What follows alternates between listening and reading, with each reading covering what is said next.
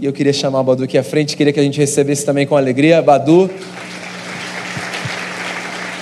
você está em casa, meu amigo. Deus te abençoe. Tá bom. Um, é, boa noite a todos e todas.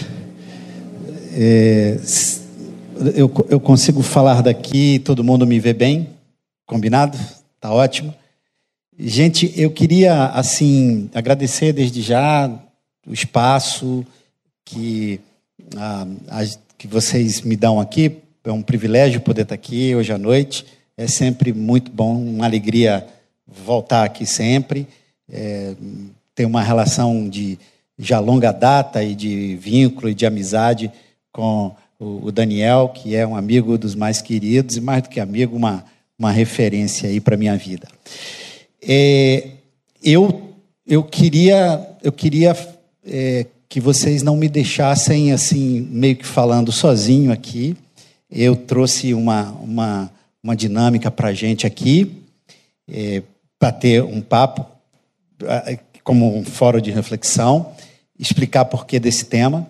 E a primeira coisa que eu queria, queria observar é a seguinte: o ideal, e eu não vou é, mexer com todo mundo, mas assim, o ideal seria que a gente tivesse todo mundo concentrado assim num lugar só.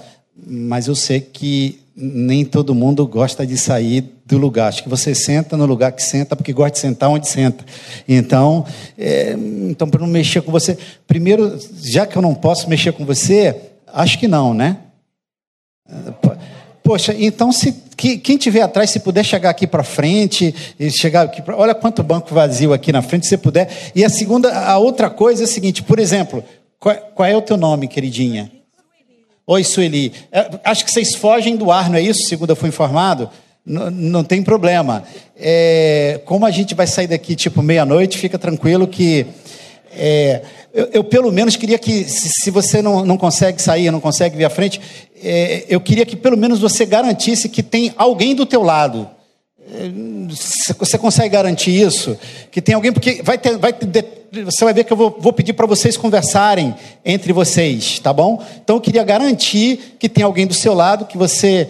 É, vocês duas estão bem separadas lá atrás, mas eu garanto que vocês aí de alguma maneira se comuniquem, né? Não tem problema. É, uma outra coisa é a seguinte: já aqui. É, eu nunca pensei que eu ia falar isso, mas eu queria pedir: quantos de vocês aqui têm celular e têm conexão de internet? Levanta a mão aqui para mim. Beleza. Então, a primeira coisa que eu queria pedir, o Tiago vai projetar ali para mim. Será que você pode entrar aí na tua loja? Você consegue baixar este aplicativo? Você vai lá na tua loja. Se você não é nativo digital, se você não está no teu celular e tal, a gente vai ter uma noite relativamente tecnológica hoje, tá bom?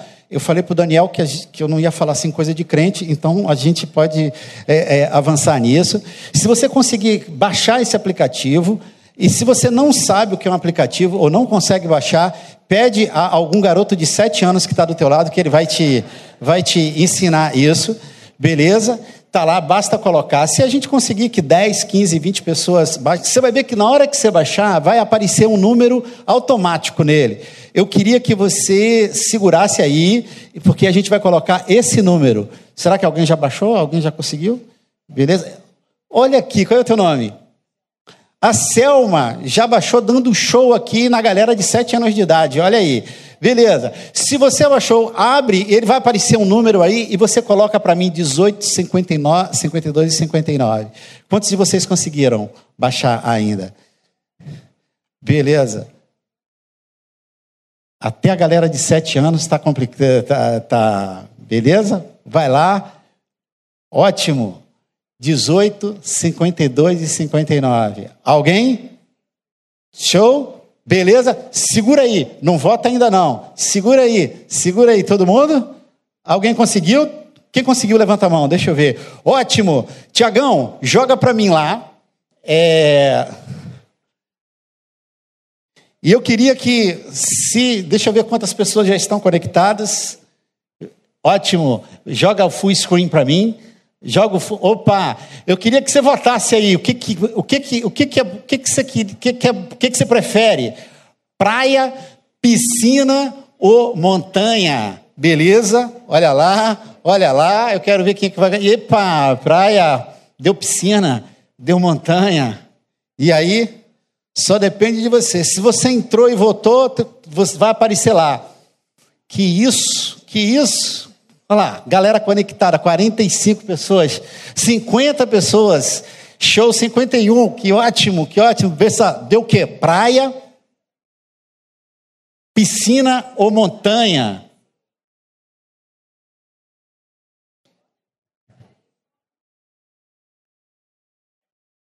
Eu acho que piscina está escrito errado também, né? Por isso que ninguém está votando. É, beleza. É, praia, piscina está escrito errado, não está? Então, por isso que ninguém está votando. Em, em represália é ortográfica, gramatical, eu não voto em piscina, mas é piscininha, amor. Se alguém quiser, coloca lá. Beleza? Beleza. Próximo, hein? 59. Opa, 60 está entrando, cara. Beleza. Próxima, próxima pergunta. Deixa eu ver se eu consigo. É, Tiago, acho que você tenta, tenta passar aí para mim. Beleza. E aí, qual é? Fluminense, Flamengo, Botafogo Vasco? Quero ver, hein? Quero ver. Não, vota, não vale gritar. Vota, eu quero ver. Eu quero ver. Ih, ih, ih, ih, ih. Porra, fala sério, cara. Daniel, desculpa, mas eu vou embora, cara. Fala sério. Fala sério, assim não dá, cara. Assim não dá. Dizem, isso aí é o pessoal do Flamengo que hackeou o programa e está burlando os resultados. Eu, eu, eu, não tenho dúvida disso. Olha lá, deu o quê? Pô, 30, cara, não tem jeito, beleza? Vamos ver, vamos ver, vamos ver. Foi. E, cara, galera entrando, 69, 70, beleza, tá beleza. Show. Tiagão, vamos para a próxima. Em quem você confia mais? Não, não para te levar em qualquer lugar, mas assim, no trânsito, tem uma pista aberta e tem em você ou no Waze? No, em quem você confia mais, cara? Você sai de casa, você confia mais de saber que você vai pelo aquele caminho ou no Waze? Waze ou, quem sabe, o Google Map, eu não sei qual é o, o programa que você usa. Hum, hum, hum, tô achando que não. Se, se, você, se esse auditório confia mais em si mesmo, é porque vocês não são nativos digitais, cara. Olha lá, você, você, o Waze, isso aí, cara, estamos com 71 aqui, ótimo.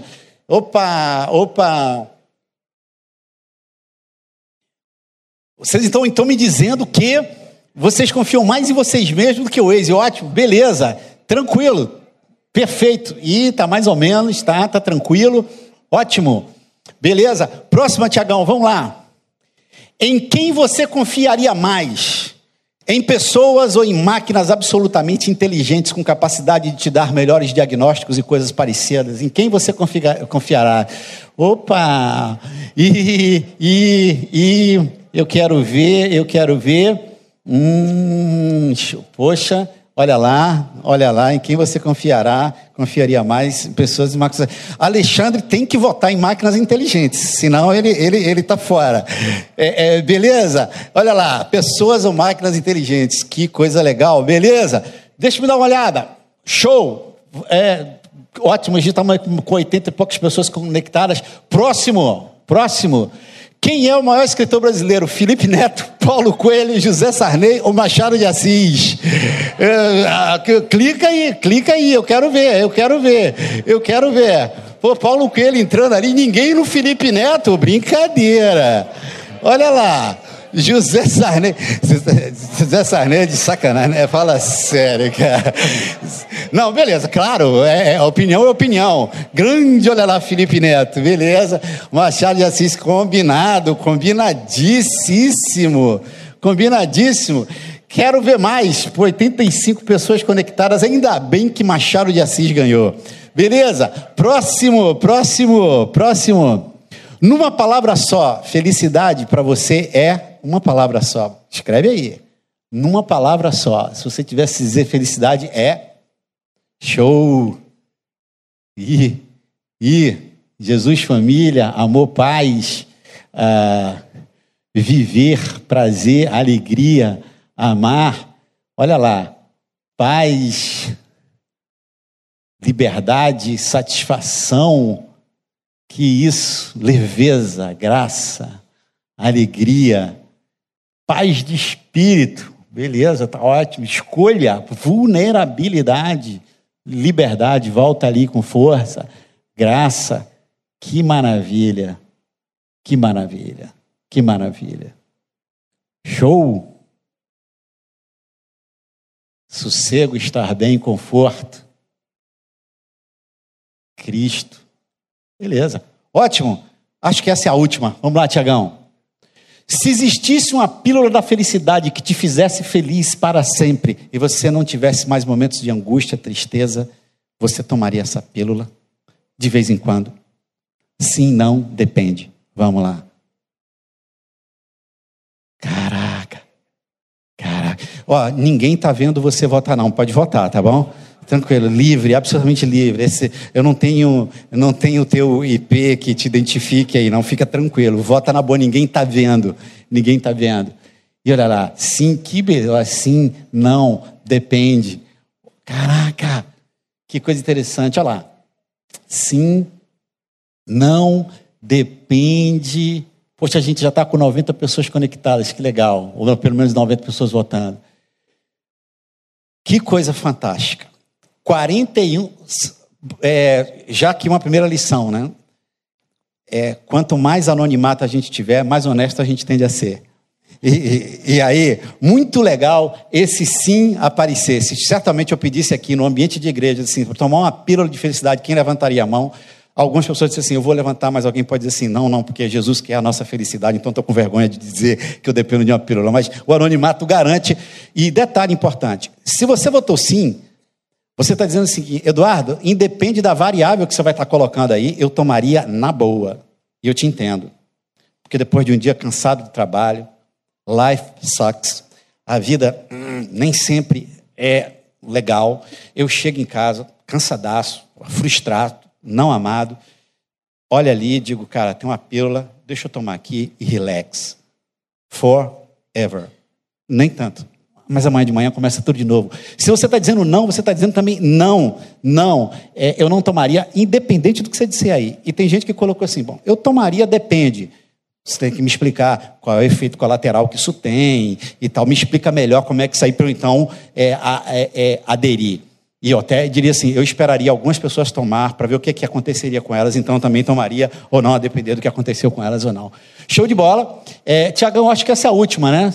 Passa para mim aí, Tiago. Ah, você já leu algum livro do Yuval Harari? Fica tranquilo, se você nunca ouviu falar, você nunca leu, beleza? Sim, não, beleza, ótimo. Opa, que ótimo. Para mim, quanto mais não, melhor. Eu vou te explicar por quê. Show, para mim, quanto mais, quanto mais não, melhor. Beleza? Beleza? E talvez tenha uma pergunta é, sabe quando a gente vai na igreja, as pessoas di, di, dizem assim: olhe para o lado e diga para o seu irmão, eu te amo. Então, eu queria te, que você pudesse fazer a seguinte coisa: olha para o lado e pergunta assim: quem é Yuval Harari? Essa é uma boa, né? Quem é Yuval Harari? Beleza, considerando que a esmagadora maioria de nós não leu texto, a gente não leu o livro é, nenhum do Yuval Harari. Tiagão, eu tenho certeza que essa última, volta lá para a minha apresentação e se você puder jogar, obrigado, obrigado. Gente, obrigadíssimo por ter participado. E que bom. Eu queria o seguinte: eu queria que você me prometesse que você vai ficar aí com o celular na mão, mas sem olhar, sem conectar, sem, beleza, deixa ele conectado, a gente vai meio que voltar e tal. Eu tenho umas propagandas para fazer, eu vou fazê-las assim, na cara mole, e, e mas eu, eu, eu quero que você venha comigo, tá bom? Primeiro, eu quero te dizer o seguinte: eu quero quebrar a tua expectativa. Hoje eu vou fazer um caminho histórico com você e eu quero te mostrar como os seres humanos vêm buscando ao longo do tempo felicidade. E se a tua expectativa é o que, eu devo fazer para ser feliz, sem Deus eu posso ser feliz e tal, tudo isso eu não vou tocar nesse assunto, pelo menos não hoje. Eu quero te dar uma perspectiva histórica e parte disso está baseado, baseada na obra do Yuval Harari, Claro, eu coloquei um tempero meu, uma pitada minha, uma organização minha, tá bom? E eu queria é, que você me acompanhasse aqui nessa perspectiva histórica que a gente vai dar uma ou outra parada. Combinado? Beleza? Todo mundo pronto? Todo mundo pronto? Ótimo. A gente vai fazer o seguinte. Primeiro, eu quero te dizer o seguinte. Olhando numa perspectiva histórica, tá bom? Há muitos e muitos e muitos e muitos muitos anos atrás, nós não éramos os únicos as únicas espécies humanas. A gente tinha várias espécies humanas assumindo uma perspectiva histórica, tá bom? Das espécies humanas, dos chamados hominídeos, você tinha, se destacou entre elas o Homo sapiens. O sapiens é do latim aí, que significa, e vai, numa tradução grosso modo, vai olhar essa, vai, vai, vai nos ajudar a entender o Homo sapiens como, de todas as espécies humanas naquela época, há muitos e muitos anos atrás, o que você tinha era uma espécie humana que se notabilizou com relação a todas as outras pela cognição. Daí a coisa dos sapiens. Cognição, capacidade de raciocínio, e logo depois inventa-se a fala. Observa-se, observe-se um detalhe, um detalhe importante. No mundo onde várias espécies não conseguiam ou fazer raciocínios mais profundos, ou expressar o que estava sentindo, quando uma espécie domina a cognição e domina a arte de falar, consegue se expressar e expressar subjetividade, tudo muda. Tudo bem, tudo bem, estou sendo enigmático, vou matar isso de maneira muito simples. Quantos de vocês aqui têm um pet qualquer? Um cachorro, um gato? Quantos de vocês? Beleza? É quem tem cachorro, por exemplo? Alguém cachorro? Ótimo. Eu tenho um amigo, o Eliseu, que ele, hum, como eu, eu não sou uma pessoa muito chegada a pets e tal, uma coisa da minha infância e tal, naturalmente cachorro, que eu sou muito traumatizado e tal. Mas esse amigo Eliseu, no aniversário da filha dele, de 15 anos, um, um amigo deu para ela, deu para a família um cachorro, um cachorrinho. Esse, eu nem sei qual é a raça, mas dessas pequenas, que davam tipo um chaveirinho, que dá vontade de botar no bolso e tal. E aí, e ele ficou, com, ele ficou muito constrangido, porque era um presente caro, porque o, o cara acho que era criador de, de e vendia é, esses cachorros fazendo bom, bom, bom dinheiro, e deu isso de presente. E ele disse assim: é o presente de grego, porque é, eu não gosto de cachorro e tal. Passaram-se seis meses. E eu perguntei, e aí, Eliseu, como é que está lá o cachorro? Ele falou, cara, aquele é o membro da família, observe-se a expressão, aquele é o membro da família que mais me ama, eu não tenho dúvida disso. Eu chego em casa, a minha mulher não olha para mim, a minha filha nem liga para mim, mas o cachorro faz uma festa absurda.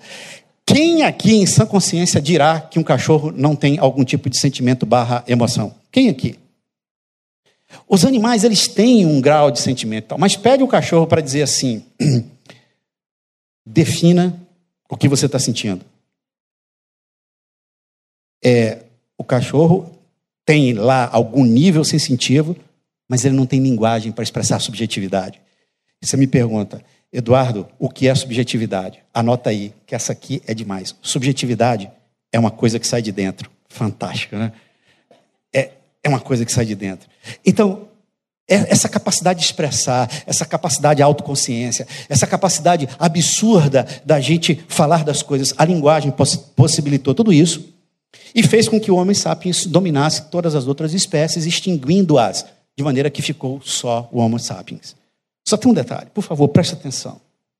Se o Homo sapiens, esse ser com capacidade à cognição, com capacidade à fala, com capacidade de expressão à subjetividade, se ele dominou todo o cenário, os anos se passaram, os anos se passaram, e ele, o Homo sapiens, viveu é, durante muito tempo enfrentando três grandes tragédias. Ah, eu estou desligado aqui. Três grandes tragédias inevitáveis. Vejam só o seguinte: essas tragédias, elas, quando aconteciam e aconteciam com uma certa regularidade, o Homo sapiens não conseguia, de maneira alguma, evitá-las. Então, é, às vezes eu, as pessoas dizem para mim, cara, eu, eu tenho saudade, eu, eu, queria viver no outro tempo, nosso tempo está muito ruim, está tudo caótico, está tudo despedaçando. Deixa eu dizer um negócio para vocês. Eu não queria viver num outro tempo, senão o tempo que eu estou vivendo agora. Só vou te dizer uma coisa: alguém gostaria de voltar a um tempo pré-pasta de dente?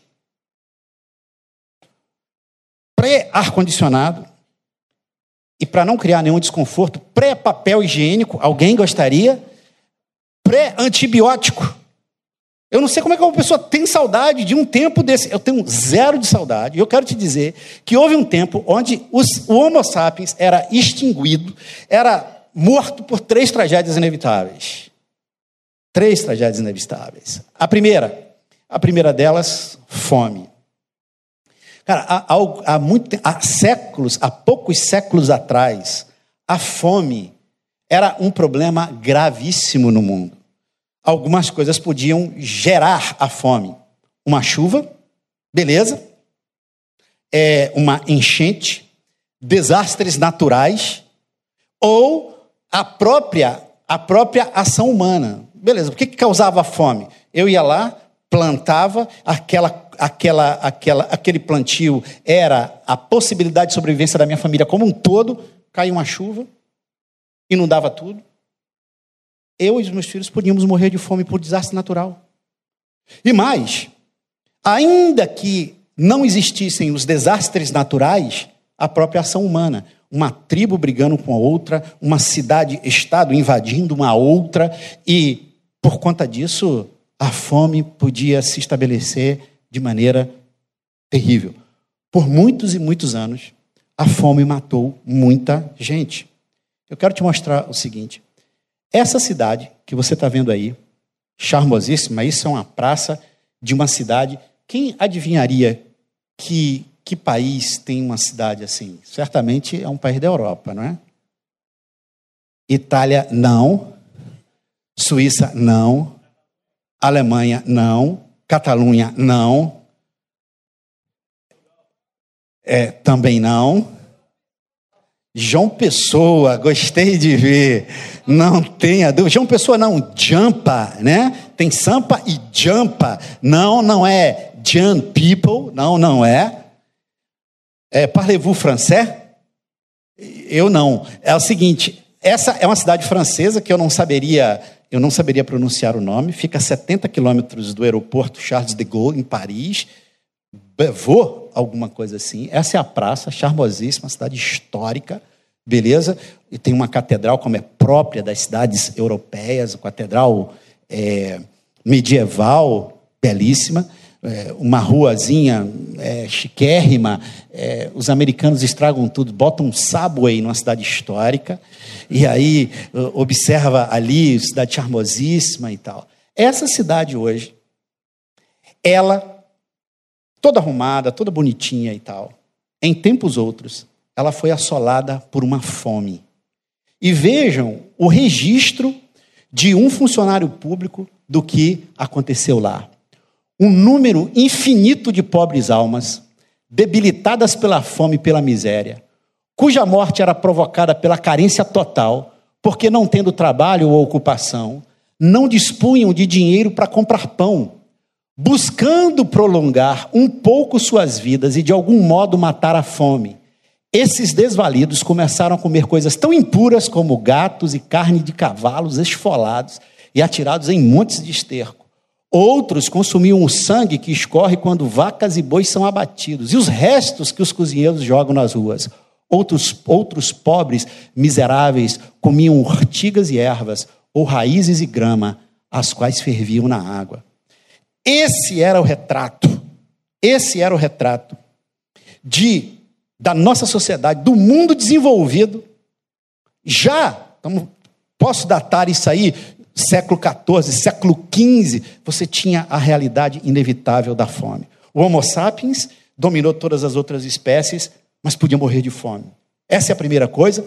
E observa o seguinte: aproximadamente 2,8 milhões de franceses, 15% da população, morreram de fome entre 1692 e 94. No ano seguinte, em 1695, portanto, a gente está no século 17, a fome assolou a Estônia e matou um quinto da população. Em 69 foi a vez da Finlândia, onde entre um quarto e um terço da população morreu. A Escócia sofreu sob uma fome rigorosa nesses anos e alguns distritos até perderam até 20% dos seus habitantes. Você pode imaginar como essa tragédia chamada fome, ela não era uma tragédia localizada, ela era uma tragédia que a gente poderia chamar de universal. Agora, dá uma olhada nisso aqui. No ano de 2010, Fome e subnutrição combinadas mataram cerca de um milhão de pessoas, enquanto a obesidade matou 3 milhões. Olha o salto que a gente deu. Hoje, eu escureço a tela por um instante para te chamar a atenção o seguinte, por favor, a essa altura, se eu puder deixar um legado aqui para você, grava o que eu vou te dizer. A gente está um, num momento no nosso país, e até que dê diminuída, mas é, as eleições prometem de novo acirrar os ânimos. A gente precisa aprender a dialogar. E tem uma pessoa, tem um tipo de argumento no diálogo que ele é, eu não vou dizer irritante, porque seria muito chato da minha parte, mas ele é irritante. Que é o seguinte: é o argumento sem relevância estatística. Eu sei, eu sei, eu sei que estou sendo enigmático. Você, você diz assim, por exemplo, vem comigo agora, tá? A gente está dialogando.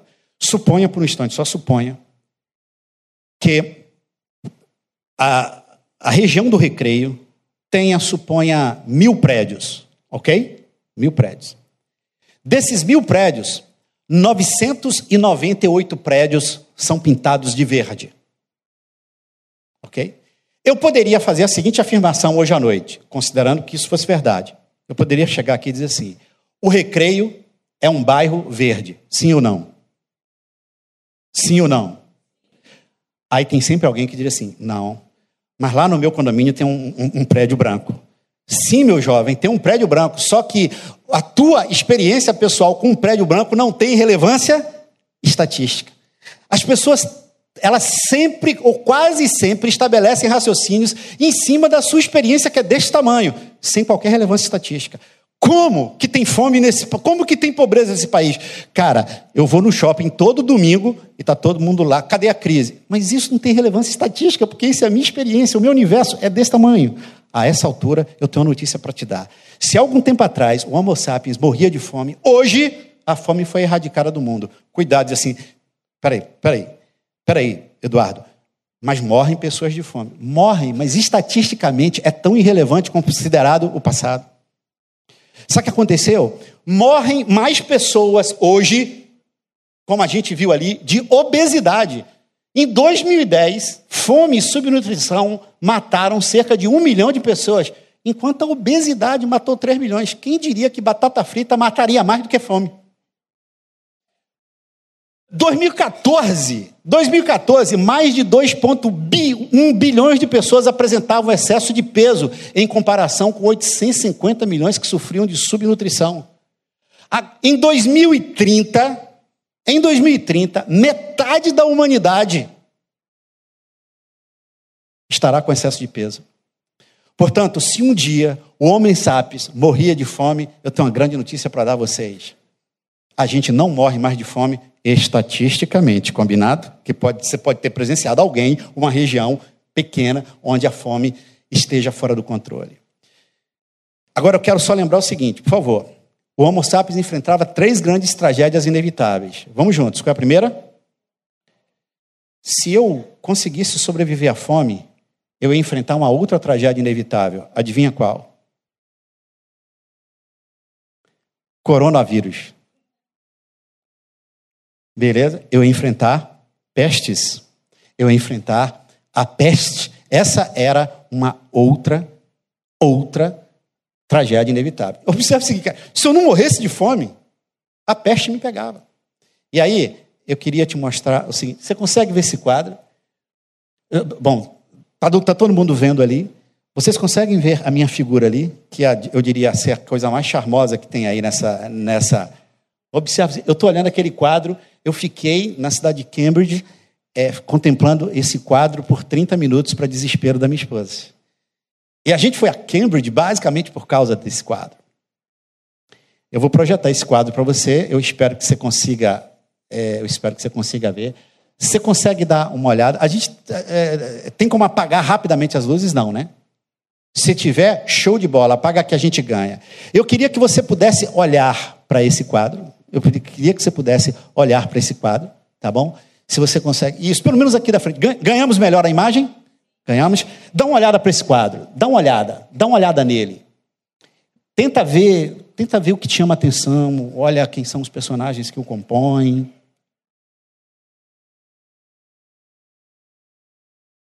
Faz um exercício só de contemplação em silêncio, por exemplo. Só dá uma olhada nele.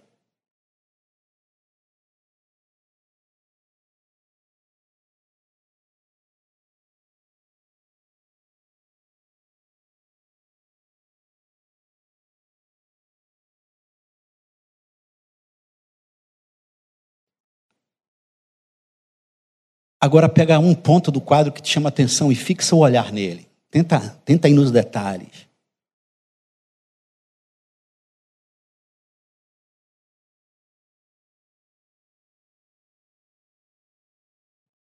Tenta ir nos detalhes. Show de bola. Tenta ir nos detalhes. Ok? Agora, se você viu o detalhe e tal, se isso fosse o cartaz de um filme, qual é o título que você daria a esse filme? Segura aí, pensa.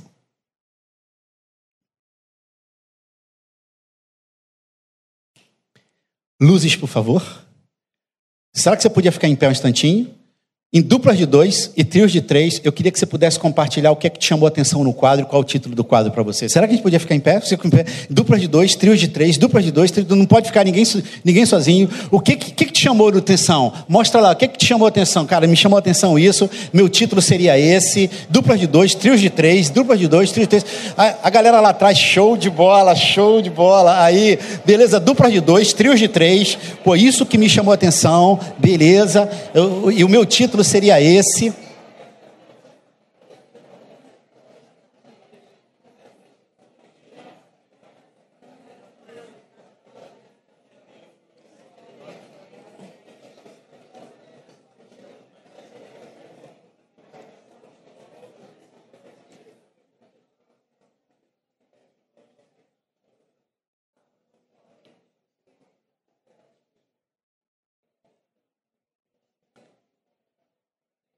Show. Show. Será que você pode sentar um pouquinho agora? Beleza? Eu quero ouvir, eu quero ouvir. É, o que, que te chamou atenção? Eu quero ouvir alguma coisa. O que, que te chamou atenção? Fala. Uma caveira ali, aquela. Uma caveira com asas. Um bicho, uma caveira com asas. Beleza. Fala, garoto.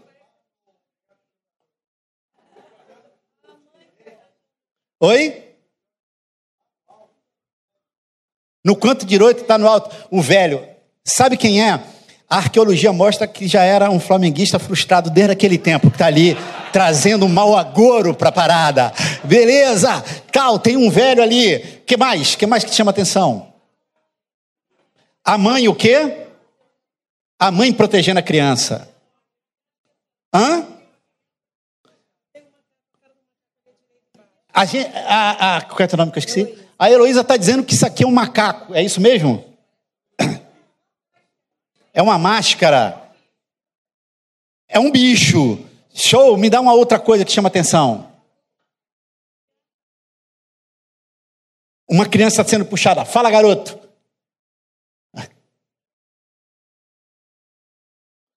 A tranquilidade da criança no ambiente totalmente hostil.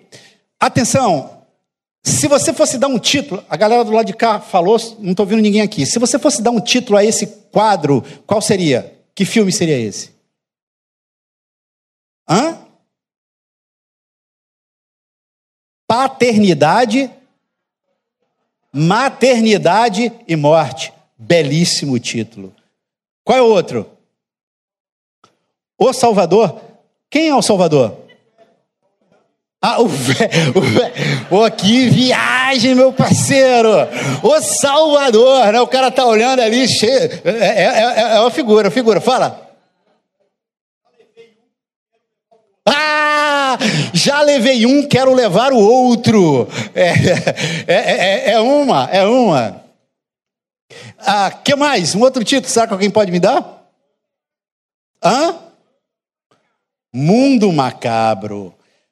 Atenção, jovens, qual é a figura, ou as duas figuras, ou as três figuras centrais desse quadro? Tá, mas a, a família é muito grande. Quem na família? Que, que... Bom, qual criança? Essa ou essa? A criança do colo. Qual é o outro personagem central? A? Essa suposta caveira aqui é o quê? Você acha que é o quê? É um bicho, tá muito ampla essa parada. Vamos, vamos fazer um recorte aí. É o quê? É a morte, beleza? E evidentemente a mãe. Atenção, atenção, atenção.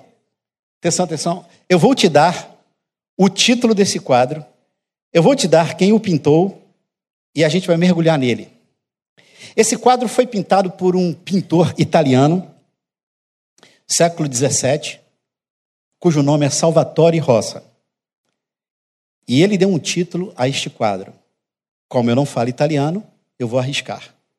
Chama-se La Humana Fragilità a fragilidade humana.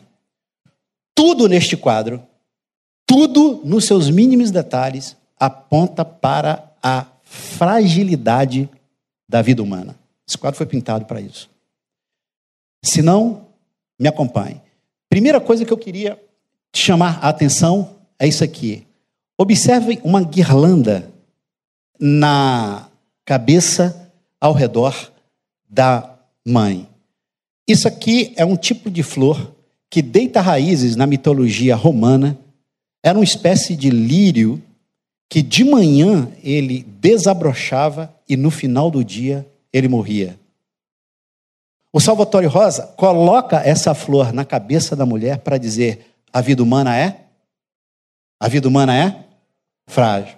Mais ainda, é aquilo ali que não é um macaco, é uma coruja, e coruja, todo o imaginário e simbologia, é símbolo do que, dentre outras coisas? Do mau agouro, da morte que chega. Mais ainda, dá uma olhada, você está vendo essas duas crianças ali do lado? Eu vou ampliá-las aqui. Observa o seguinte: elas duas estão, a primeira está aqui, ó. Isso aqui é um fogo de artifício que tem por característica acender. E qual é a duração da sua chama? Super rápido. E esta outra aqui está brincando com o quê? Brincando com bolhas de sabão, que tem por característica total fragilidade. E aí a gente vem para o centro, para o centro do quadro, que é este bicho, ou a caveira, ou a morte. E agora que eu ampliei, você pode perceber um detalhe na mão da caveira e da criança. O quê? Olha, observa que a, a morte pega a mão da criança e escreve alguma coisa aqui. A minha pergunta é a seguinte: o que será que está escrito ali? Imagina que eu terminasse essa nossa fala aqui e dissesse aí, galera, valeu, abraço. Você morreria de curiosidade. Você morreria de curiosidade. O que está escrito ali é isso aqui. Conceptio culpa, nasci pena, labor vita, necesse mori. Precisa de tradução? Então, beleza. A tradução, é, deixa eu ver se eu consigo, é a seguinte: a concepção é um pecado, o nascimento é dor, a vida é trabalho, a morte é inevitável. Quando eu mostro esse quadro, algumas pessoas dizem assim: Poxa, eu saí de casa para escutar um negócio assim que me botasse para cima. Felicidade. Só tem um detalhe importante. Sabe por que, que o Salvatore Rosa pintou esse quadro? Porque ele perdeu na peste. Sabe quem? Sua esposa, seus quatro filhos, dois irmãos. Aí você diz: Meu Deus, como pode? Porque perder gente na peste por doenças é, epidêmicas era o trivial. Eram três as tragédias. Se eu me livrasse da fome, eu ia cair na peste. Eu não vou cansá-los com dados. Mas no século XVI, a peste negra na Europa matou milhares e milhares e milhares e milhares de pessoas. O que é que foi? É, procissões foram feitas nas ruas, as pessoas se pintavam invocando os deuses, e a ciência depois mostraria que a peste que matou milhares e milhares e milhares, milhões de pessoas, nada mais era do que uma bactéria que tinha uma pulga hospedeira, hospedada numa pulga no norte da China, que viaja para Europa. Alguma semelhança com o coronavírus aqui é mera coincidência.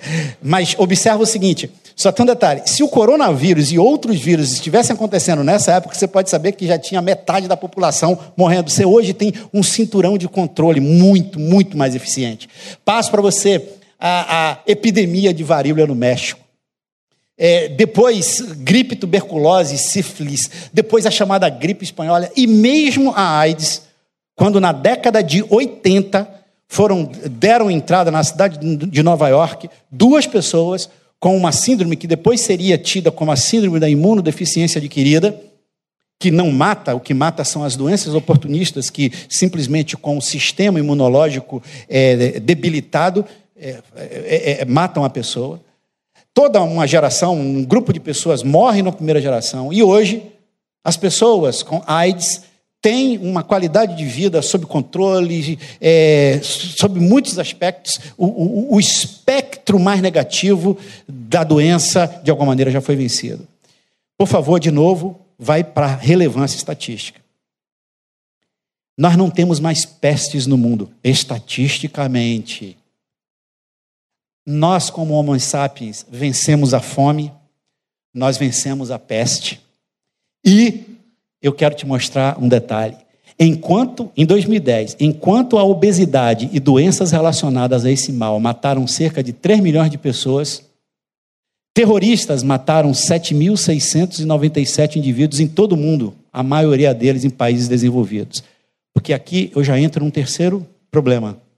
A fome matava, eu me livrei da fome. A peste via, eu me livrava da peste. Eu ia morrer por guerra. Eu ia morrer por guerra. E aí, hoje, com todos, todo, todo, todo, todo cenário de terror, a obesidade matou mais do que atos terroristas. A gente, a nossa guerra hoje, vou te mostrar a diferença. Antigamente, sabe como é que a guerra acontecia? Eu invadia o teu país porque você tinha, é, você plantava milho, você plantava é, uma série de coisas que eu precisava para viver. Eu invadia teu país, pegava a colheita, invadia e pegava as tuas riquezas. Deixa eu te mostrar um negócio. Olha que coisa interessante. Em 2012, aproximadamente 56 pessoas, 56 milhões de pessoas morreram no mundo inteiro. 620 morreram em razão da violência humana. Guerras mataram 120 mil pessoas. O crime matou outras 500 mil. Em contrapartida, 800 mil pessoas cometeram suicídio e 1,5 milhão de pessoas morreram de diabetes. O açúcar é mais perigoso do que a pólvora. Morre mais gente por causa de açúcar do que por guerra no mundo. Olha o que, olha o, que, o raciocínio estatístico faz com a gente. Sabe por quê? Vou te dizer. Por que, que não faz mais sentido determinadas guerras? E aí, vem só comigo para um ponto. Aqui você tem um mapa do mundo, você está vendo ali aquela região da África. Eu quero te mostrar que tem um país ali onde um, o Congo, um país africano, vai e invade o seu país vizinho. Sabe por que, que ele faz isso? Porque o país vizinho é rico num determinado minério chamado cotan, e todo mundo aqui está com cotan na mão, porque esse minério está no teu celular. E você sabe quanto o, o Congo invadindo uma nação, são dois países africanos, sabe quanto por ano o Congo ganha pilhando, explorando as minas de cotan do país vizinho? 240 milhões de dólares. Só um detalhe, isso não é muito.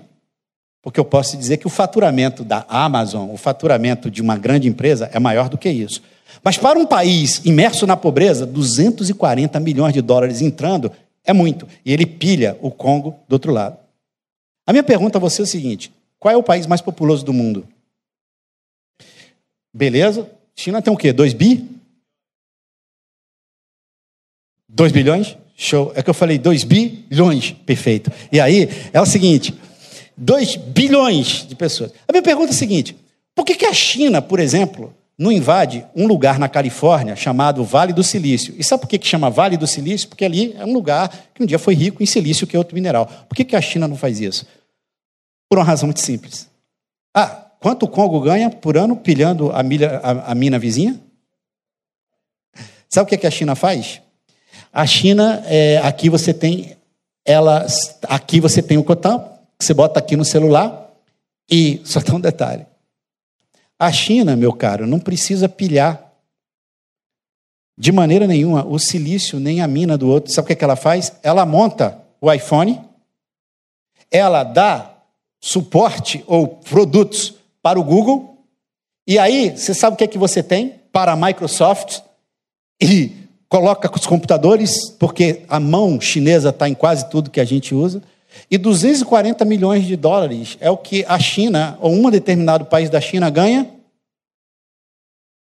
Qual a necessidade de eu invadir outros países? Portanto, meus caros, se fome, peste e guerra já não são mais tragédias inevitáveis, eu quero te dizer o seguinte: nós conseguimos evitar. Lembra da relevância estatística. Estatisticamente, nós, como humanidade, vencemos a fome, a guerra e a peste. Como hoje é um fórum de reflexão, a gente não pode dizer assim, aleluia. Estou brincando com vocês. Mas isso é uma vitória absurda. A gente venceu a fome, a peste e a guerra. Eu quero te dizer o seguinte: lembra, pode ser que alguém morra de fome, alguém morra de peste e alguém morra fruto de uma guerra. Mas eu quero te dizer que, estatisticamente, comparado ao que a gente já teve no mundo, eu quero te dizer, meu caro e minha cara, que o Homo sapiens, nós conseguimos vencer isso. E a gente pode acrescentar com a ajuda de Deus, ou Deus usando as pessoas. Beleza, está tranquilo, zero de problema, mas só quero te dizer o seguinte: alguém aqui gostaria de viver no passado? Alguém aqui gostaria de voltar para esse mundo? Eu, por exemplo, não gostaria. Detalhe importante: a fome, a guerra e a peste fizeram florescer reflexões, busca e o que o ser humano vem ao longo de toda a vida. Por que, que eu quero vencer a fome? Por que, que eu quero vencer a peste? Por que, que eu quero vencer a guerra? Porque eu quero ser feliz. Agora, isso é o Homo sapiens. Atenção, seria muito legal nessa hora se eu tivesse uma música de fundo aqui que marcasse a transição da nossa palestra, da primeira parte para a segunda parte. Entraria uma música de fundo que levaria nosso coração a palpitar, porque eu tenho uma notícia para vocês. A gente está no limiar, na fronteira de um novo mundo. Um novo mundo. Um mundo onde fome, guerra e peste já não fazem mais sentido. Lhes apresento Yuval Harari, historiador israelense, que disse: pela primeira vez na história, hoje morrem mais pessoas por comerem demais do que de menos. Mais pessoas morrem de velhice do que de doenças infecciosas. E mais pessoas cometem suicídio do que todas as que somadas são mortas por soldados terroristas e criminosos. No início do século XXI, o ser humano médio tem muito mais probabilidade de morrer empanturrado no McDonald's do que de seca, de coronavírus ou num ataque da Al-Qaeda. Portanto, meus caros, os profetas do caos que dizem que o mundo está se despedaçando, eu quero te dizer, não tem relevância estatística no que se diz. A gente melhorou e melhorou muito. A grande questão é saber se isso nos fez mais. Se isso nos fez mais. Mas isso eu precisaria tocar uma música para mostrar que a gente vai botar o pé exatamente nisso agora. Faço uma pergunta: dá para aguentar um pouco mais ou esse negócio está muito chato, eu tenho que terminar agora? Pode ser brutalmente honesto. Dá para ir? Dá para ir? Mas antes disso, eu só quero te mostrar uma coisa. Você já ouviu falar num cara? Quantos já ouviram falar aqui num cara chamado Felipe Neto? Alguém já ouviu? Levanta a sua mão aí. Beleza, poxa, bom número. Deixa eu te falar uma coisa. Esse ano, eu resolvi marcar uma presença um pouco mais intensa nas redes, no mundo digital. Sabe o que, que eu faço? Comecei esse ano. Isso aqui é merchan, tá? O que, que eu fiz esse ano? Eu estou fazendo lives, para quem não sabe, live é a transmissão ao vivo, no Facebook, no Instagram e no YouTube. Transmissão ao vivo todo dia, 7 horas da manhã. Todo dia. De segunda a sexta. Eu pego um tema, por exemplo, essa semana eu estou falando sobre solidão. Então, eu, segunda-feira, eu meio que defini o que é solidão. Terça-feira, eu falei sobre solidão no ambiente do trabalho. Hoje, eu falei. Eu esqueci o que eu falei hoje, mas eu falei alguma coisa sobre solidão. Hoje, ah, eu falei sobre como, como os desertos da vida são experiências solitárias, mas cheias de, aprendiz, cheias de aprendizado. Amanhã eu vou contar algumas histórias sobre solidão. E na sexta-feira eu chamo, toda vez, toda, toda sexta-feira eu chamo alguém que eu entrevisto para a gente conversar sobre o papo dessa semana. Eu vou chamar, por exemplo, a Cristina, que é uma pessoa lá da igreja, que está embarcando para a Antártica no sábado, para uma expedição científica investigar os efeitos do confinamento e do isolamento, da solidão na saúde mental e emocional. Papo, sete horas da manhã. Chegar na casa dela às seis e meia. E claro, eu só trago gente top que só. É, é, assim, você se, como que um cara não top com você pode trazer só gente top?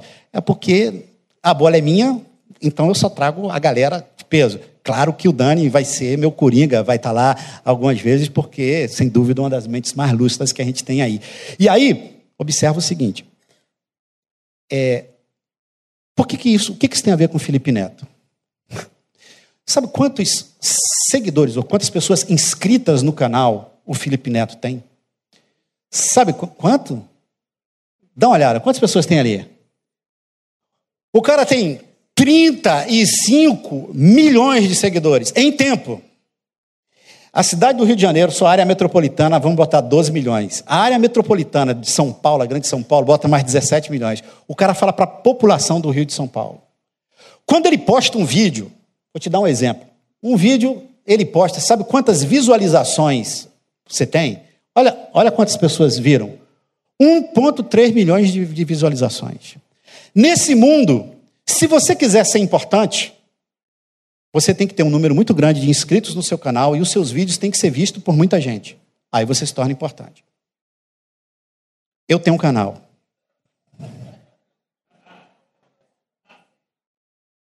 E eu vou te dizer quantos inscritos eu tenho no meu canal. As risadas já, de alguma maneira, antecipam a tragédia que vai aparecer ali. Não tenho dúvida. Olha, vejam quantos inscritos eu tenho no meu canal. Aliás, está até desatualizado, porque eu já estou com 220. Acontece que a Liette é uma pessoa da igreja que tem acompanhado as lives, as transmissões ao vivo, muito mais por generosidade do que por qualquer outra coisa. Como ela não pode se conectar às 7 horas da manhã, porque 7 horas é um horário que não é tão conveniente para todo mundo, e elas, essas, essas transmissões ao vivo ficam gravadas para serem assistidas a hora que se quiser, ela então chega em casa à noite e começa a assistir a transmissão que eu fiz de manhã, mas está lá gravado. Noite dessas, o filho dela de sete anos, o Pedro, começou a assistir a live com ela. Em tempo. O Pedro é seguidor do Felipe Neto. E aí ele começou a olhar e falou assim: Mãe, é o pastor?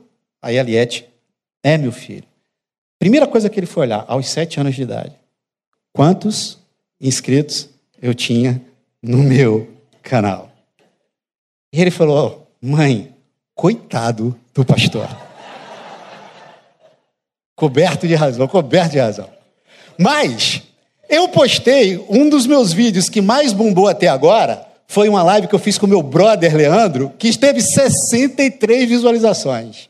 Claro, está desatualizado, a gente teve bem mais, a gente já bateu a casa de mais de 300. Mas observa só um detalhe importante.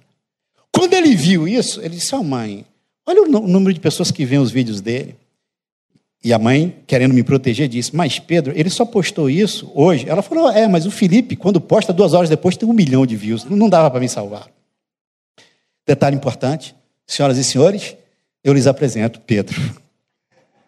Eu encontrei o Pedro no shopping, essa é a Liette, e eu olhei para ele e falei: Pedro, ah, detalhe, ele pegou o celular e falou assim: Mãe, coitado do pastor, deixa eu seguir ele. Tempos digitais. O maior ato de amor cristão e de misericórdia é você seguir alguém. E aí, meus caros e minhas caras, encontrei o Pedro e falei, cara, você está me seguindo? Ele falou, tô. Aí eu falei, eu sei que é por pena, mas ótimo. E aí, eu falei, cara, quanto você quer para me fazer bombar no YouTube? E aí a gente estava brincando. Primeira coisa que eu quero, me segue lá, gente. Por pura pena, tá bom? Vai lá no YouTube, se você quiser fazer isso agora, faz isso, procura lá, Eduardo Pedreira, e bota assim, bota assim, inscreve, inscreveu, tem um sininho do lado, bota o sino, que toda vez que rolar um vídeo, você vai receber. Não quer fazer isso agora? Faz depois, beleza? Mas eu, a minha expectativa é que eu saia daqui hoje com um milhão de seguidores. Jovens, claro que isso é um merchan, você vai ter que me dar o, o, o benefício, certo grau de inteligência, mas isso faz a transição do homem sapiens para o homo deus.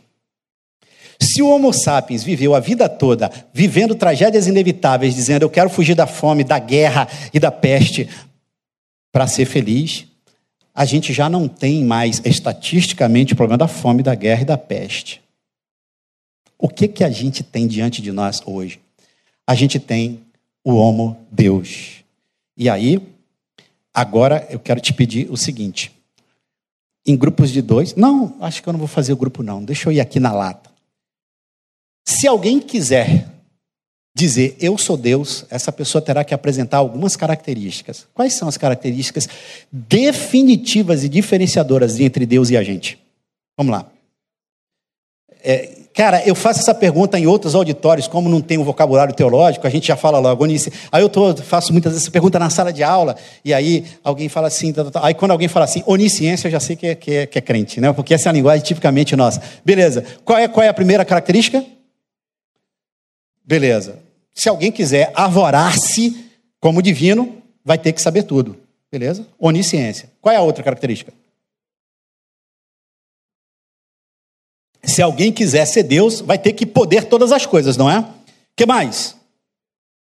Se alguém quiser ser Deus, vai ter que ser onipresente. Tem mais alguma característica?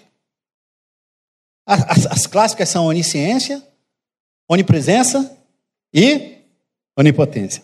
Você acha que nós, seres humanos, nós seres humanos, podemos ter onisciência, onipresença ou onipotência? Se eu botasse aqui aquele, aquela pesquisa assim, sim ou não, quantos votariam em não?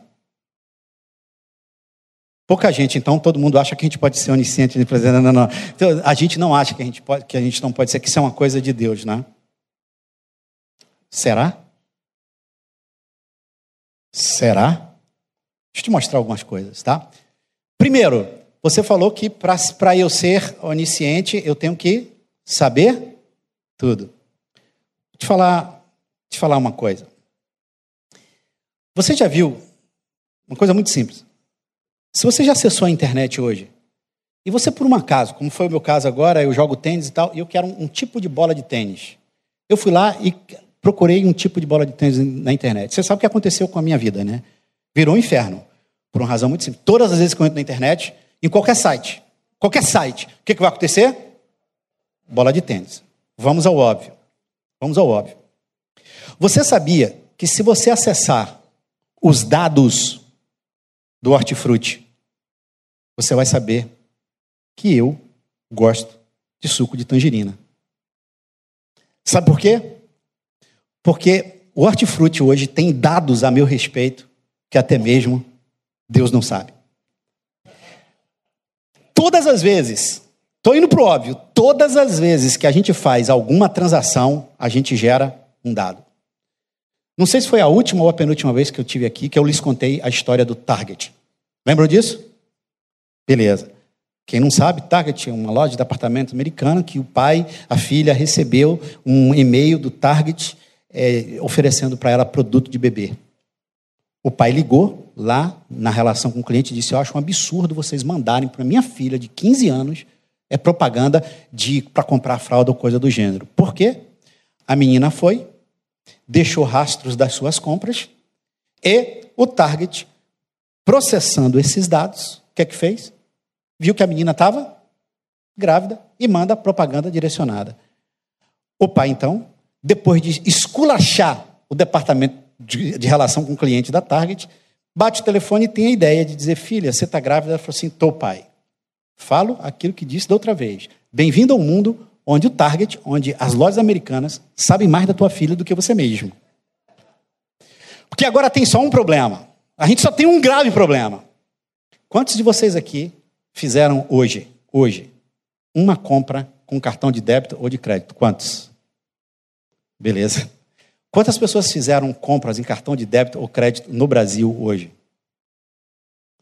Milhões, milhões, milhões e milhões, milhões e milhões de transações. Sabe qual o problema? Sabe qual o problema? É que isso gera uma quantidade enorme de dados. Eu vou ter que saber interpretar os dados. Atenção, atenção. Sabe por que Deus sabe de todas as coisas?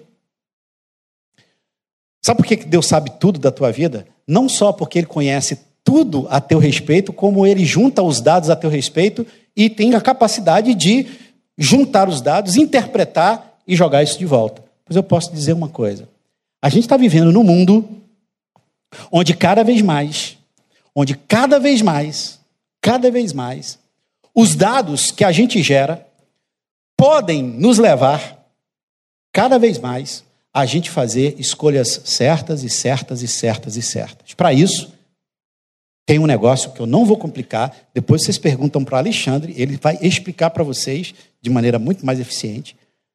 Mas tem um negócio chamado algoritmo, que eu só vou dizer o nome desse bicho, vamos falar, vamos falar de bicho, é um bicho, só vou te dizer o que é que é algoritmo, eu quero te mostrar como é que funciona a inteligência humana e a inteligência divina. Isso aqui, Avenida Celso Kelly, 421, é a nossa igreja. Aqui está a Avenida Celso Kelly, aqui está a nossa igreja, aqui está o Shopping Barra Garden, e aqui, está aqui a avenida? Está aqui a avenida? Minas Américas. Olha como é que funciona a inteligência da máquina. A inteligência da máquina, ela funcionava assim. Suponha que eu tivesse um carro elétrico, eu dava a informação para ele. Qual a informação que eu dava? Dizia, quero ir para casa. E aí a informação. Eu dizia o carro, dizia o carro para ele sair daqui, dobrar à direita, dobrar à esquerda, vir para aqui, dobrar à direita, de novo, dobrar à esquerda e vir direto. Se eu der essa informação, a máquina, ela absorve essa informação. Só tem um problema.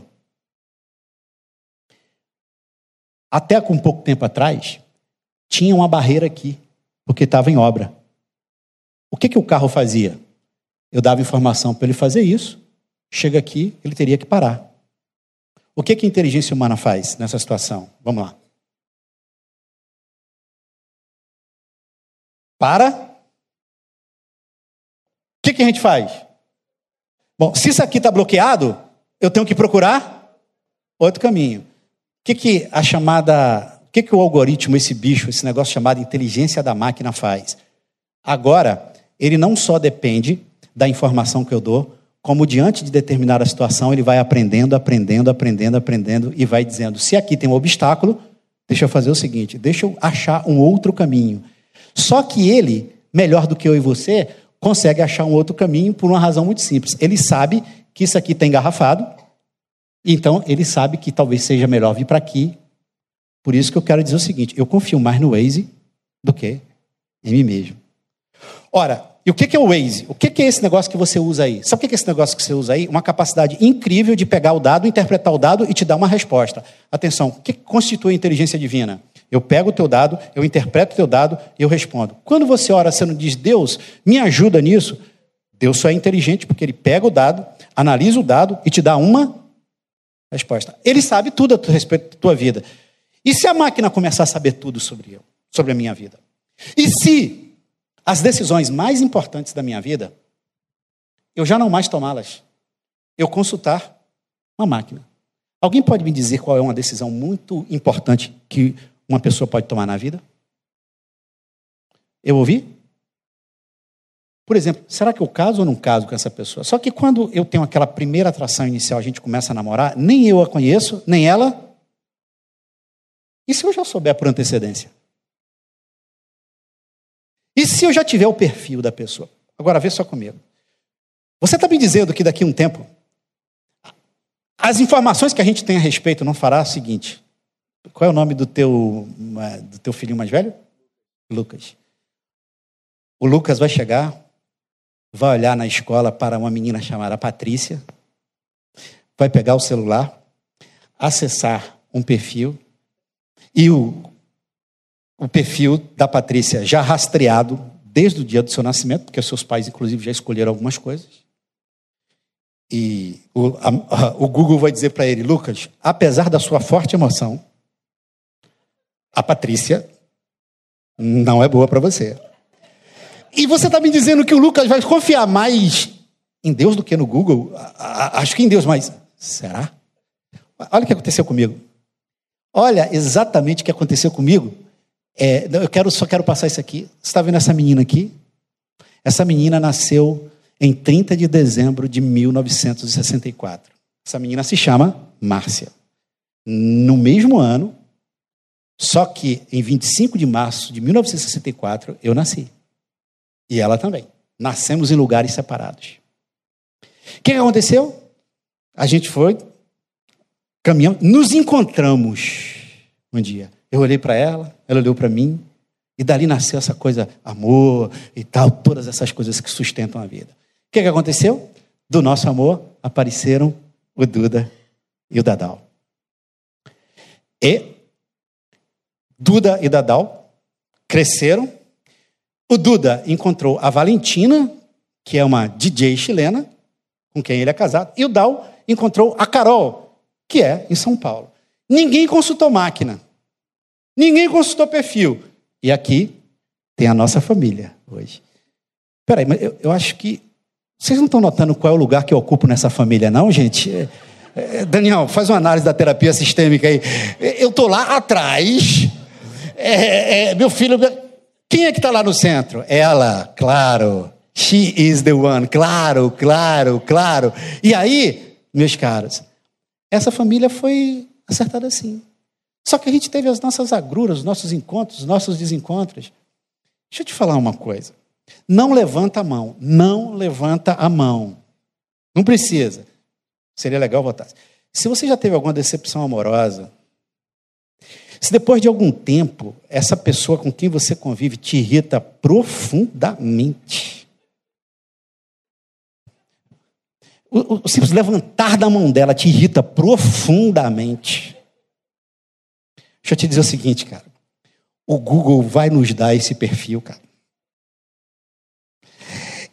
Porque a máquina, o homo, o ser humano, vai saber e vai juntar coisas que a gente jamais podia imaginar.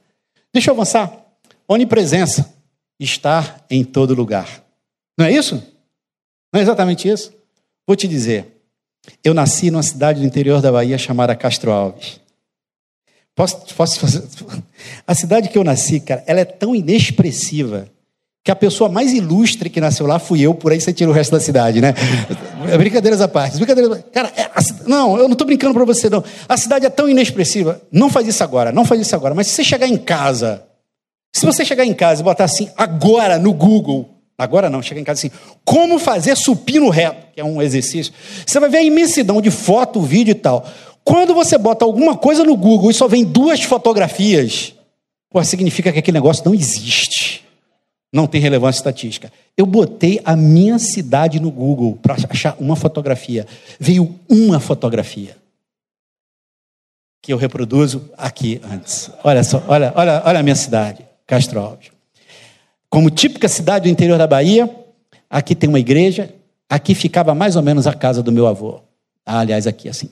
Aqui tinha meio que uma, um jardim. Eu me lembro até hoje, uma conversa que eu tive com ele, muitos anos atrás. Meu avô disse assim: Meu filho, de todos os fenômenos do mundo, uma das coisas mais incríveis é a mente humana. Porque a mente humana, você pode fechar os olhos agora e você pode ir para um outro país. Falei, pô, é mesmo. Olha para onde eu queria ir amanhã. Olha que coisa maravilhosa. Detalhe, é perto da minha cidade? Não, não está bastante longe. Só quero te mostrar um detalhe. Estudos existem. Imagina eu chegar em casa, depois de um dia péssimo de trabalho, onde eu quero enforcar meus pares e o meu chefe. Imagina eu chegar em casa, cheio de frustração, porque eu não sou notado ou coisa do gênero. E eu botar um chip ou coisa do gênero que me faz experimentar realmente as águas cristalinas de Cancún. Detalhe, eu posso ir para Cancún, a sensação de botar meu pé, de chegar, sentar ali e dizer, meu irmão, chopeco gelado, por favor. Ali, tranquilo. Com a vantagem de qualquer pessoa que me irrita, eu não entro ali naquela parada. Imagina, isso será possível. E eu posso ir para Cancún, da minha sala, sem precisar comprar a passagem no caiaque, dividir em 10 vezes e ir para Nova Zelândia, China, para depois chegar no meu destino. Peraí, peraí, peraí. Se eu posso fazer isso, eu acho que eu posso estar presente em qualquer lugar. Onisciência, onipresença. E eu só quero te mostrar um detalhe. Tem um detalhe importante sobre Deus. Deus é eterno. Ele não morre. Você sabia que a Google já botou cerca de 3 bilhões numa empresa, numa startup, numa empresa que está iniciando na Califórnia, não, já, não é mais, contratando a peso de ouro as melhores cabeças para fazer com que nós, seres humanos, não sejamos mais imortais. Melhor dizendo, nós seremos amortais, não imortais. Porque um raio pode cair na minha cabeça. Mas as perspectivas indicam que a gente pode viver mais de 120 anos. Detalhe importante. Isso saiu na Time e a tradução ali, a Google, o Google resolverá o problema da morte. A gigante de busca está lançando um empreendimento para estender a vida útil do ser humano. Isso soaria loucura se não estivéssemos falando do Google. Minha pergunta para você é a seguinte: você gostaria de viver 120 anos? Não, não, tá, tá, tá. Claro que não, porque como é que eu vou 120 anos? Eu quero te dizer que existe um negócio chamado medicina regenerativa que vai regenerar tecidos, ossos. E detalhe importante: aos 120 anos eu não paro nem na vaga de idoso, meu parceiro. A cada 10 anos a perspectiva é que eu chego e remoço. Detalhe importante. A nanotecnologia promete jogar micro-robôs dentro do meu sangue que simplesmente detectam exatamente agora se as minhas coronárias estão entupidas e fazem o trabalho de desentupi-las. Eu não vou me tornar imortal porque eu serei atropelado. Agora, uma porção de coisa que hoje eu morro, eu serei amortal. Sabe por quê? Que eu não quero cansá-los com dados, é que a medicina até agora, ela tem trabalhado da seguinte maneira: eu estou querendo evitar a morte. Daqui para frente, eu não, eu estou potencializando a vida. É, só quero te dar um exemplo. Alguém sabe o que é isso? Sim, que é um remédio, eu sei que é. Há um certo constrangimento aqui. Uma pílula azul da Pfizer. Meus caros, isto é Viagra. E vocês, claro, prometendo levantar os caídos, trazer esperanças aos desesperançados. Sabe o Viagra? Ele foi inventado, sabe para quê? Era um remédio para controlar pressão. Porque a medicina, a lógica é essa e aí a Pfizer vai e viu que existem outras aplicações e ganhou milhares e milhares e milhares. Cirurgia plástica. A cirurgia plástica acontece no pós-guerra. Cirurgia plástica não existia para embelezamento, ela existia para corrigir problemas de guerra. É, é porque a medicina fazia assim: pegava seres tão feios quanto este e elevava a esse tipo de figura aqui. Isso aqui é antiga medicina. Isso aqui é a nova medicina. Isso aqui é a medicina que evita a morte. Essa é a medicina que potencializa a vida. Meu amigo, posso te dizer uma coisa? Se os meus batimentos cardíacos, o meu grau de açúcar no sangue, se tudo que possa ser é, é, informado de relevante no meu corpo corre com nanos robôs na veia do meu sangue, conectado ao meu celular, que está na mão do meu médico, se eu ligar para a pizzaria e disser assim, querida, é o seguinte, eu gostaria de duas pizzas, queijo e pepperoni, vai aparecer na tela. Senhor, desculpe, seu cartão de crédito já está estourado, o senhor tem gastado 70% com açúcar, é, seu nível de diabetes está aqui nisso, e eu quero dizer ao senhor que nós não vamos mandar isso porque contraria a nossa política de saúde. Sabe o que eu quero te dizer? Nós estamos colocando toda a nossa energia, já que a gente venceu a fome, a morte. A gente venceu a guerra, a peste. Sabe em que era a gente entra? A gente era, entra numa era. Onde a gente entra numa era. Onde e na qual os problemas que nos faziam homo sapiens, agora a gente vai ser homo deus. E a tese do Yuval Harari é a seguinte: assim como o homo sapiens destruiu todas as outras espécies, esses super-humanos belos, regenerados, cheios de vida, tendem a superar todos os outros. Se isso vai se concretizar ou não, tudo bem. Pergunta que a gente faz aqui agora é a seguinte: Será que com tudo isso seremos mais felizes? Detalhe: só uma coisa.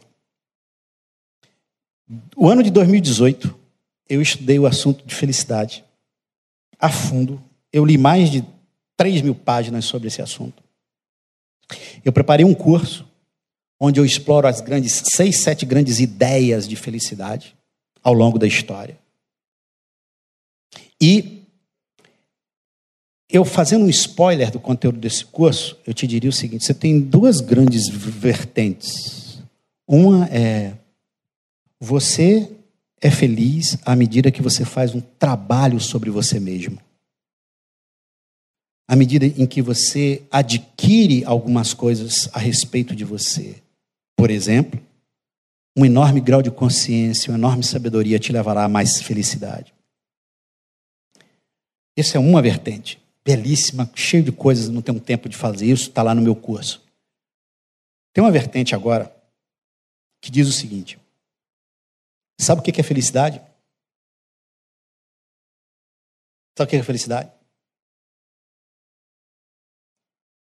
Felicidade é uma reação química. Simples quanto isso.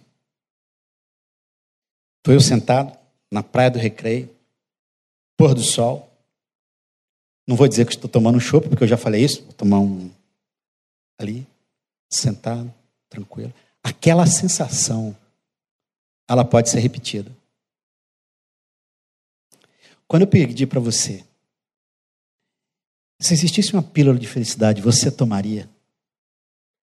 Eu não tenho tempo. Existe todo um campo que estuda novas drogas, onde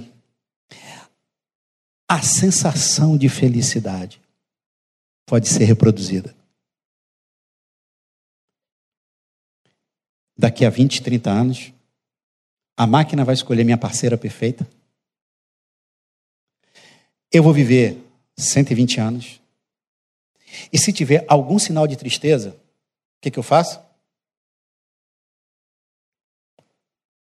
Feliz da vida.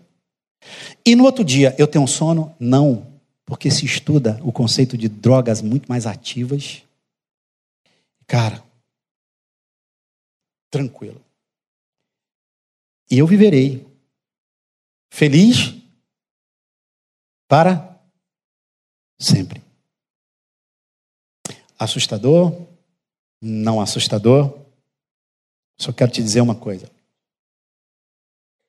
Eu te economizei enormes detalhes.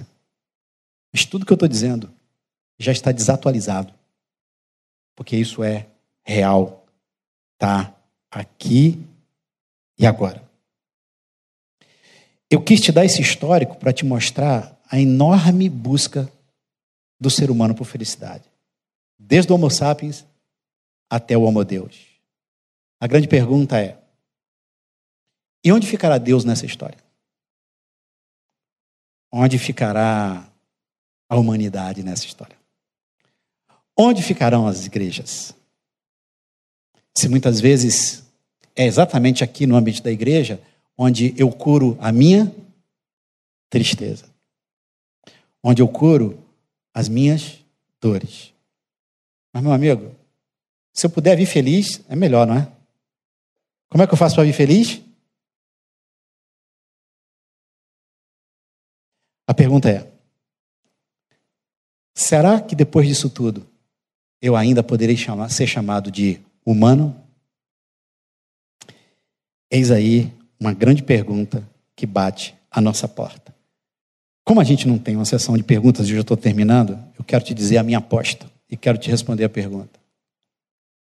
Se eu tomaria a pílula da felicidade,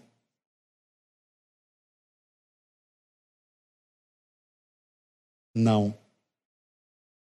Mas eu sei lá se num dia desses qualquer eu chegasse.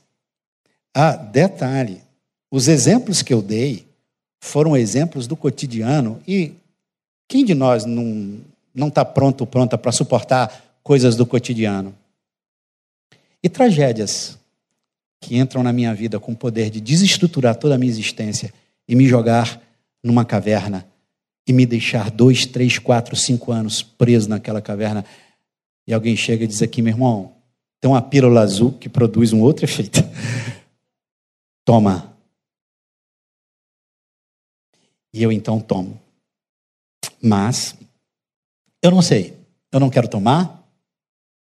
Mas se ela aparecer, eu não sei. Eu só sei uma coisa. E aqui eu prometo terminar. Só sei uma coisa.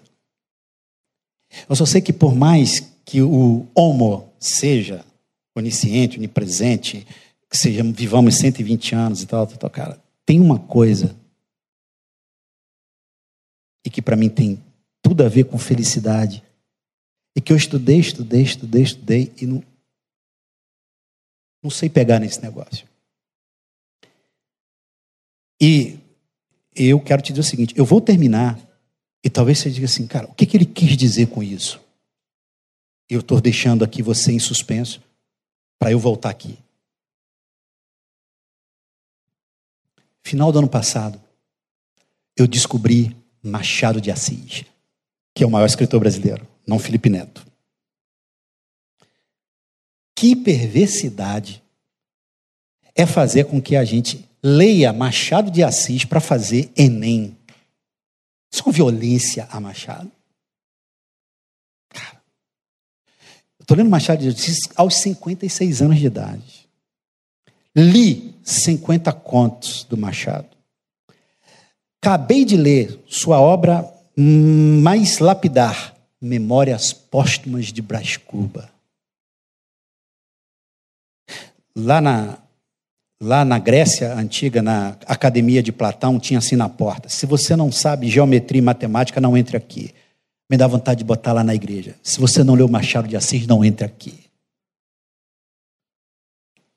Não é se não leu a Bíblia, não. Se não leu Machado de Assis, não entra aqui. Um dos contos do Machado, que mergulha profundamente na alma humana, tem por título O Último Capítulo. E o conto conta a história de um personagem que eu vou encenar aqui. Encenar é um elogio e você verá que as minhas capacidades cênicas e artísticas são horríveis, mas eu vou tentar. O nome do personagem era Matias. Começo eu como Matias. Estou para me suicidar.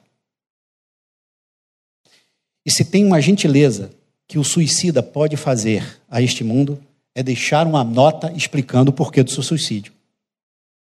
Até porque o suicida, ao deixar uma nota explicando o seu suicídio, ele pode ser notícia no jornal e assim ficar mais vivo na memória do povo. Por que eu quero me suicidar, você me perguntaria? Porque eu sou um azarado. O azar me perseguiu a vida toda. Eu nasci numa família pobre. Eu sou tão azarado, eu sou tão azarado que um dia eu estava sentado numa rede, deitado na rede, balancei, e eu caí de costas no chão. Mas mesmo caindo de costas, eu quebrei o meu nariz. O que a essa altura você deve estar perguntando como isso é possível? Porque na hora que eu caí de costas, uma telha caiu bem no meu nariz. E eu entraria para a história, porque um padre que nos visitava a família diria: Você conseguiu um feito, Matias. É o primeiro ser humano a cair de costas e quebrar o nariz. Nossa família pobre, meus pais morrem, e eu então sou levado para a cidade do Rio de Janeiro, para a cidade grande. O padre, transferido para uma posição na arquidiocese, me prometeria um certo futuro ali. Eu venho para a cidade do Rio de Janeiro, baseado nisso, e o padre morre. Não me dê por vencido. Lutei, me esforcei e entrei numa faculdade de direito. E a essa altura você pode querer me consolar. Tá vendo, Matias? Você não é tão azarado assim. Olha você na faculdade de direito. É porque eu ainda não te contei o resto da história. Na faculdade de direito, eu me enamorei por uma viúva. Uma mulher mais velha. Lindíssima me permitam, fogosa, rica. E todos davam como certo o nosso casamento depois que eu terminasse a faculdade. Nos apaixonamos loucamente. Eu tinha um grande amigo. E este grande amigo um dia chega para mim e diz assim: É dada como certo o teu casamento. Me arranje 50 mil contos de réis. Algum dinheiro, uma soma. Porque a viúva rica certamente vai te bancar.